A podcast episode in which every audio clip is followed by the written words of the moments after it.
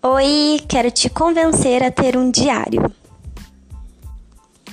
O registro de comportamentos, emoções e pensamentos é uma ferramenta muito utilizada na clínica da abordagem cognitivo-comportamental, principalmente porque consiste no trabalho direto com o que a gente chama de modelo cognitivo.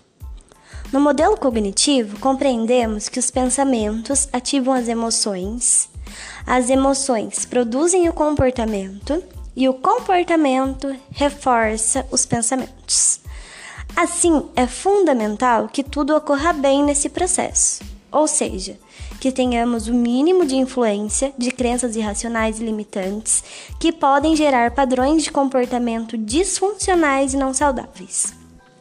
O registro de pensamentos, comportamentos e emoções nos tira do automático, aguça a nossa autopercepção, nos possibilita olhar a situação de fora e permite que reconheçamos nossas crenças limitantes e as fortalecedoras, que sua por sua vez nos permite realizar estratégias de enfrentamento mais saudáveis e programar as nossas mentes.